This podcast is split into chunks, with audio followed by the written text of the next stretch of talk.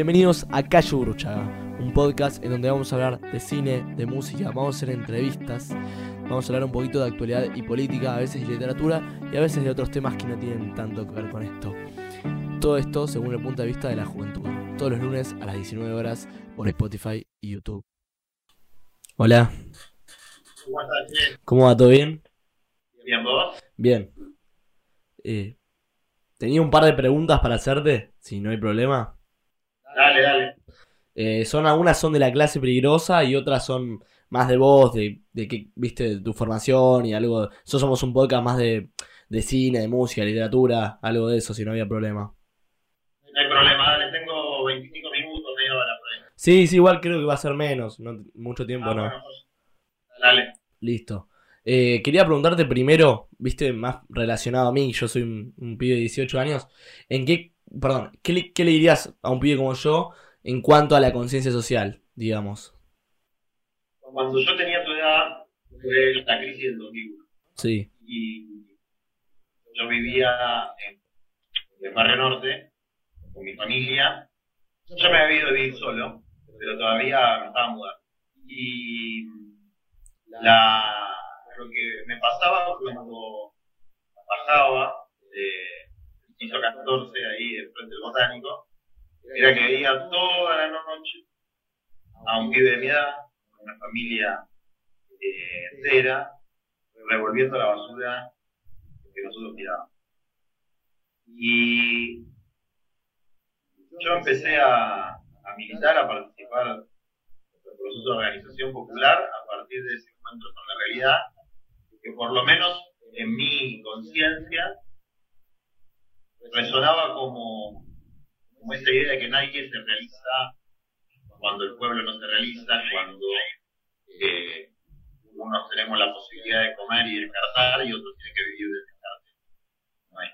Entonces, eh, creo que hay que recuperar un poco esa vocación a la juventud del 2001, que fue salir de la zona de confort, de lo seguro, ir hacia las periferias a reencontrarse con, con esa porción del pueblo excluida y con nosotros mismos, eh, que a veces están anestesiados por la sociedad de consumo, por el individualismo, por el exitismo, por la cultura de la imagen, por el triunfo individual, por, por las aspiraciones individuales que, que nunca son colectivas. Y, y bueno, y espero que generación y, y los pibes más jóvenes eh, también empiecen a, a sentir a su manera, con las características etapa que es distinta a la del 2001, que empiecen a, sentir la necesidad de, de ser parte de los procesos históricos de. Claro, perdón, yo lo relaciono con esto de mirar hacia abajo, digamos, sería de, de, de- de concientizarse. eh, me refiero, digamos, es como que yo, mi proceso por lo menos de formación no fue en mi colegio, sino fue a través de una radio que yo participé con mi viejo, pero fue esto de, bueno, yo por suerte siempre estuve en un lugar, eh, si se quiere, privilegiado, donde siempre tuve un plato de comida. Y, y ahora la hora de mirar hacia abajo, de gente que no tiene, es esto de, de a medida que uno va creciendo, digamos, eh, yo terminé el secundario el pasado, eh, bueno, ir mirando lo que no tienen y, y desde el lugar poder hacer uno lo que, lo que no tiene. Vos decías que empezabas a, a, a militar a partir de esta edad, a partir de ese encuentro. Eh, y entonces para la generación mía de ahora sería esto de, de digamos, de a poco, eh, ¿cómo lo puedo llamar? Eh, de- o sea, desde ahora, en, este, en, est- en esta época, generar un... O sea, ¿qué movimiento podemos acoplarnos? Sería mi pregunta. Mira, te digo también de mi experiencia, Sí. cuando, cuando yo empecé a militar, había que crear. Claro. Entonces, y a veces era tan simple como ir con termo a una parada de cartoneros a hablar. Entonces, no, no hace falta acoplarse a. Hay organizaciones, Sí. lo político, lo social, hay que, hay que le gusta más lo social, hay, que organizaciones, digamos, yo pertenezco a una grande, eh, lo político, el NTE social, y se puede participar ahí, en cualquier otra, pero también se pueden crear ¿no? de, de pequeños grupos que vayan a buscar a buscarlo con una visión de transformación cultural de la realidad, no de asistencialismo ni de beneficio. Y Sí. sobre lo que vos decías de, de esto de los privilegios. Con, con Ofelia, que tiene un año más que vos, eh, cuando la conocí, aunque tenemos, pensamos distintos, muchas cosas, somos de generaciones distintas, Sí, eh, nuestra, nuestra relación creció en base a una a, com- a compartir un principio que ella lo veía desde el feminismo que ella planteaba que, que el hombre por solamente ser hombre tiene privilegios ¿no? y que esos privilegios eh, de alguna manera lo ponen objetivamente en una situación de, de deuda eh, y que lo ponen en una situación de opresión pasiva. ajá, Entonces decía, cualquier hombre, por el solo hecho de ser hombre, es un opresor que puede ser pasivo o activo. sí, Es activo cuando ejerce la violencia, cuando ejerce, utiliza los privilegios en contra de otros. Pero también es pasivo por el solamente, por el solo hecho de haber nacido con privilegios. Entonces, eh, en esa charla yo decía, me, me parece una, una reflexión muy buena, también se traslada a la cuestión de clase. claro, El que nace en una familia con la heladera llena, los que tuvimos esa- ese destino, eh, somos también opresores pasivos. sí, Nos guste o no nos guste. Nacimos en una posición de privilegio, nos guste o no nos guste. Y el que no quiere ser un opresor pasivo, tiene que tener conciencia que tiene una deuda. Una deuda que la contrajo el día que nació en una clínica o en un lugar con las condiciones sanitarias adecuadas. Y que esa deuda uno se puede morir dejándote impaga, pero eso no quiere decir que la deuda. La deuda está. Entonces cada uno puede pagar esa deuda de la manera que crea mejor. Algunos lo harán a través de su profesión, otros lo harán a través de eh, buenas acciones individuales. Nosotros creemos que esa deuda se paga cuando se hace colectivamente y con principios políticos y una praxis de, de- de protagonismo popular.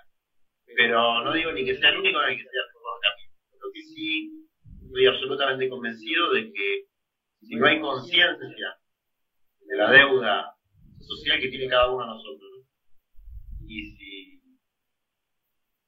externalizamos la responsabilidad en el Estado o en el sistema, eh, no- nos empobrecemos como comunidad y también como claro, claro, sí. No, no me lo había puesto a pensar de esa manera. Es verdad que, claro, tenemos. Es verdad que vos decís que la podemos saldar, viste, no, no solo como, digamos, viste, te dijiste vos a través de su profesión, no solo a través de, acoplarnos a un movimiento, sino como decías vos, viste, llevar un, mate y hablar con alguien, o, de, de- algunas otras maneras como para contribuir.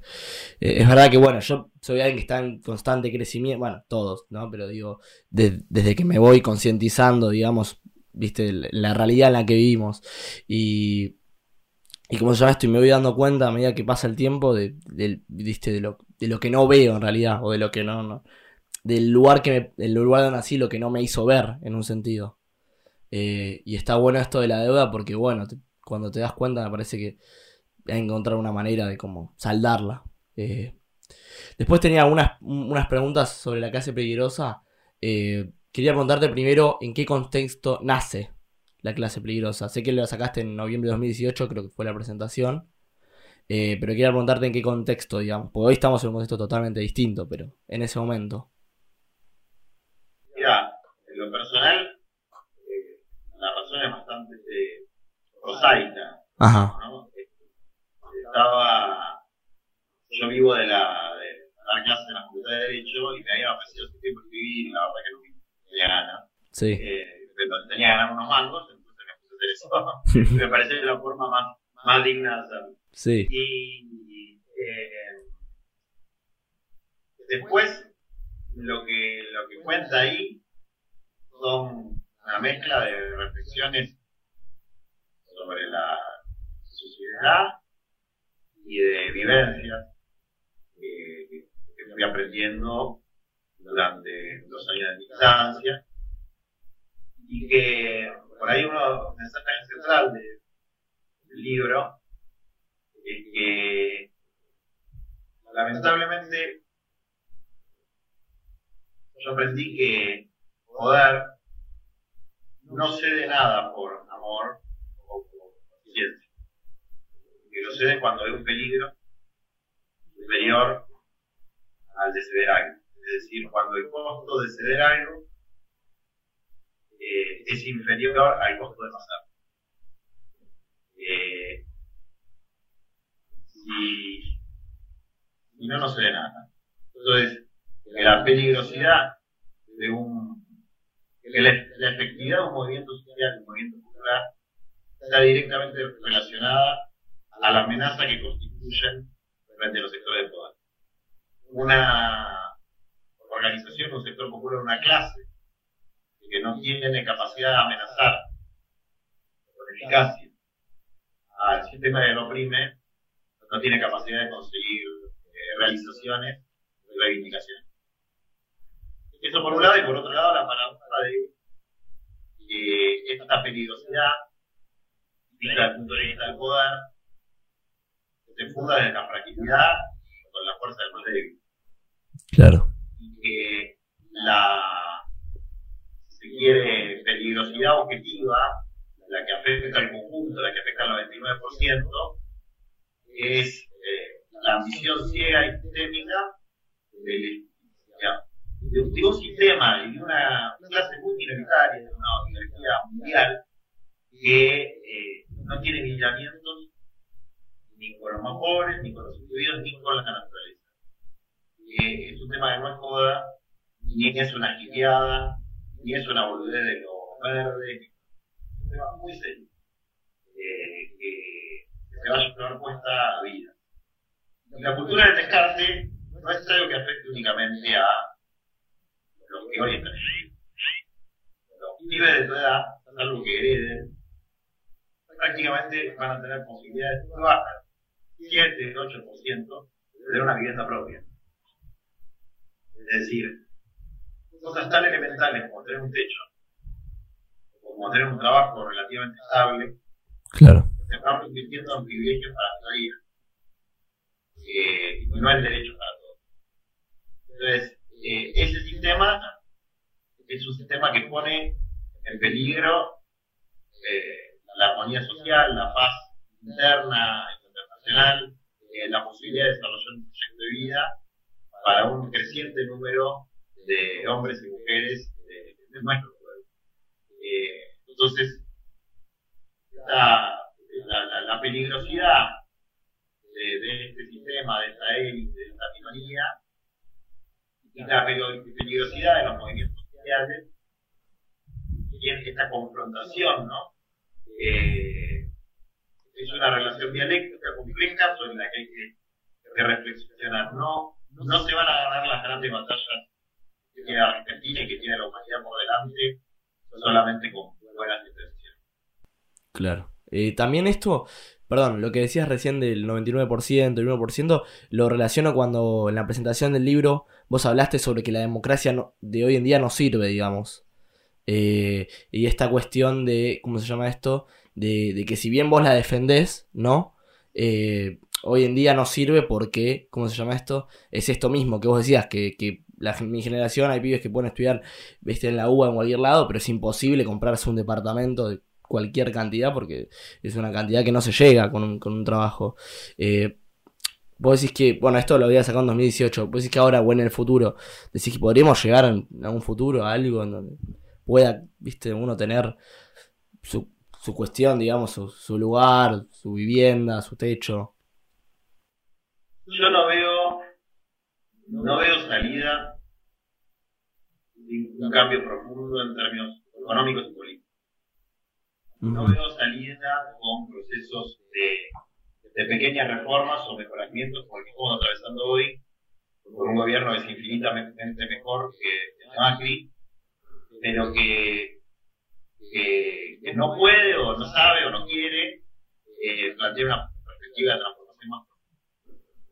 Eh, no veo una salida, porque es un problema de, de raíz. Ajá. Eh, el tema de la democracia, yo creo que la democracia en la que vivimos es una democracia nominal, y de nombre. Sí. Y tengo un argumento bastante fuerte que es si se cumpliera la mitad de lo que dice la Constitución, viviríamos en el país de la felicidad. Porque la Constitución está el derecho a la tierra, al trabajo, Claro. la salud, la educación. Pero eso no se cumple en la realidad. Entonces hay un elemento de ficción, de ficcionalidad, es decir, eh, cuando uno estudia los procesos constitucionales del siglo XVIII en Europa, se hablaba del contrato social. Es un contrato que no se cumple.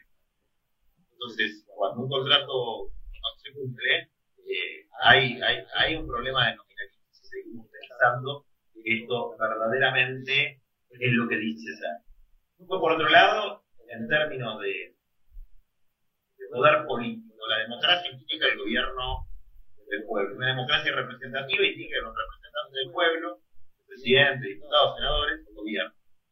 Nuestro país no gobierna el presidente. El país gobierna en capital. El presidente es el que puede, buen tipo, eh, y está con un proyecto político social, como en el caso actual, o si simplemente se subordina al poder real, como el que gobierna sigue siendo el capital, el capital internacional, el capital interno de la Argentina, eh, la cultura del capital, la cultura consumista. Eh, entonces, eh, ese es el gobierno verdadero. Y ese gobierno no es democrático. Nadie elige eh, al CEO de Mercado Libre, ni eh, al de Clarín, ni al de. Y esto tiene más poder sobre tu vida, sobre la mía, sobre la de cualquiera, eh, que el propio presidente. Entonces, estoy hablando de grupos nacionales, no semi-nacionales. Y hay que hablar de los capitales nacionales. No, no, ¿quién, quién votó eh, que se tomara la deuda y que casi tenemos que festejar como si fuera la revolución de mayo, que se va a pagar una cantidad sideral de dinero y una deuda de la que ni los pobres, ni la clase media, no tuvo absolutamente nada que ver, ni disfrutó de su. ¿no? Entonces, ¿cuál, ¿cuál es la democracia? Bien. Entonces, yo creo que esta ficcionalidad de la democracia no es que va a estallar, estalló. Lo que pasa es que todavía no se lo reconoce porque el sistema necesita tener esta pátina democrática para que no caiga el velo de la conducta del dinero, de los intereses de, de, de, de- dinero, de tan por el dinero, que son los que han subordinado los proyectos políticos en el sentido de la ética, del rol y de la organización de la sociedad, eh, que han sustituido la política propiamente dicha por el jugador de capital. Claro, es, es tremendo. No me lo había puesto a pensar de esa manera porque es verdad que hoy, hoy en día están festejando el acuerdo a más no poder. Eh, y es verdad que hay un montón de cuestiones que, viste, no tienen la culpa, como decís vos, la clase media, las clases bajas, sobre, sobre el acuerdo. Bueno, perdón, seguimos con la siguiente pregunta. Yo te quería preguntar eh, algo que me quedó muy marcado eh, del libro, que fue esta cuestión de que los hechos tienen superioridad a los derechos. Eh, eso fue algo que me, cuando lo leí me, me voló el bocho. Porque, porque es así. Hoy en día, como decís vos, se cumple más. eh, o sea, no se cumple lo que, lo que, lo, que pasa en la Constitución. Y lo que se cumple son los hechos, digamos. Son lo, es lo que pasa, lo que vimos todos los días. Vos es, esto de dónde, de dónde viene, digamos. Mira, los sectores más pobres acceden a la tierra a través de un, acto, un hecho, un hecho ilegal, que son las tomas de tierra. Sí. Gran parte de los trabajadores se ganan el pan con otro hecho ilegal, que es la venta popular. Entonces, eh, vos tenés una ilegalidad como única salida o caño de escape, digamos, o válvula de escape para el descarte social. Están empujados millones de personas, hombres y mujeres, a la ilegalidad. Desde esa ilegalidad, de esos hechos concretos, se construyen, a partir de ellos se construyen derechos. Si no hay un acto espontáneo de fuerza de los sectores populares, como la toma un cachito de tierra o eh, recuperar la calle para vender, para cartonear, Si no existe eso, eh, el derecho no está. ¿no? Y por otro lado, eso desde el visto de un punto, y desde otro punto de vista, volviendo un poco a lo anterior, eh, la, la Argentina y en general los países del mundo occidental democrático tienen no solamente sus constituciones, sino una cantidad de tratados de derechos humanos, sociales, culturales y económicos que se negocian por diplomáticos que, con toda la buena voluntad del mundo, le agregan palabras lindas y políticamente correctas. Tal vez el día que se firma sienten que han hecho algo y que han cumplido un éxito para el pueblo, para la humanidad, pero que no tienen absolutamente nada que ver con la realidad. Que no se verifican en la práctica. Entonces, cuando, cuando uno tiene que analizar la calidad federal y democrática de un, de un Estado, no tiene que fijarse tanto en lo que se dice, sino en lo que se hace. Lo mismo con la política. Digamos, no hay que ver tanto lo que dicen los dirigentes, sino lo que hacen. Eh, y eso por ahí nos puede sacar de los, de de, de, de la cultura también de, del Instagram, de Twitter, de, de, lo, de lo que parece ser por encima de lo que realmente es. Claro. Bueno, eh, esas eran algunas de las preguntas que tenía sobre el libro. Y, y ahora quería preguntarte qué carreras estudiaste. eh, y después algunas, bueno, algunas preguntas más de que tienen que ver más de cine, de música. Yo estudié Sí. varias cosas, estudié de traductor de inglés, yo Ah, siempre terminé mira. cosas. Entonces, eh, siempre fui malo en inglés, tengo que estudiar para traductor de inglés, Sí. estudié Derecho, soy abogado, estudié Sociales, y me estoy estudiando Ciencias Sociales, hice algunos posgrados, en crimen organizado, ahora estoy estudiando elementos de psicología criminal, cosas que me... Lo hago un poco para... Ejercí de abogado, ejerzo cada tanto, Sí. pero eh, en general laburé más como docente. Eh, pero tengo facilidad para el estudio, me gusta, soy un promotor del estudio, me gusta que mis compañeros estudien, digamos, ¿no? Claro. Digamos, ¿no? Eh, pero, pero sí soy un promotor de eso. Es decir, creo que la acción es lo más importante, pero la acción si no va aparejada a la reflexión, a veces queda, queda un poco chiquita. Ajá. Bueno, nunca dejaste de estudiar. Eh, bueno, y después tenía que hacerte un par de preguntas eh, sobre el cine. ¿Qué películas te formaron o recomendás eh, o con las que más te encontraste? Va, no sé si sos un gran fan de las películas, pero te pregunto. Mira, yo, yo veo mucho cine, Sí, yo veo cine verdad. sí. veo cine medio hollywoodense. Cada tanto veo algunas películas, qué sé yo, me gustan, Nikita Mikhailov, eh, ruso, eh, me gustan algunas películas francesas, eh, pero, pero lo que miro son películas más boludas, porque cuando, cuando, cuando tenés una saturación de realidad, Sí, no querés por pensar. ejemplo, no me gustan los documentales sociales o las películas de Pino Solana. Ah, me gustan, pero eh, en ese momento, como que quiero salir Claro, claro. de la. ¿no? Y conectar un poco con la cultura popular eh, globalizada eh, para, para no ser un más social. Claro, claro. pero bueno, eh, cada, cada tanto veo buen cine, cada tanto veo cine. Está bien, está bien. Eh, y me gusta la película de terror. Ah, mira. Sí, me gusta la Sí. película de terror. Me- Ahora me están empezando a gustar más los sociales. Eh, es decir, mientras menos relación tenga con hago, Claro, claro. O sea, no tenés que pensar en nada, nada más en la película. exactamente. Está muy bien. Y después tu relación con la música, digamos. Y de joven fui metalero, Ah, mira.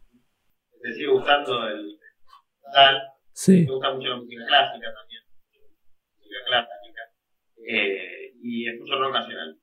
¿No nacional? Eh, ¿Escuchás más Charlie, Spinetta o escuchás más, qué sé yo, Los Piojos, eh, Los Callejeros? ¿O, o qué lado? Las dos cosas. las dos cosas. Eh, eh, Escucho los redondos, la venga, pero también pensar eh, a las cosas viejas de mamá, de, Claro. Ah, todo, todo. Bueno, eso era todo. Gracias por responder las preguntas y disculpa si te molesté con el tiempo. No, por favor. Un abrazo. Un abrazo. Chao,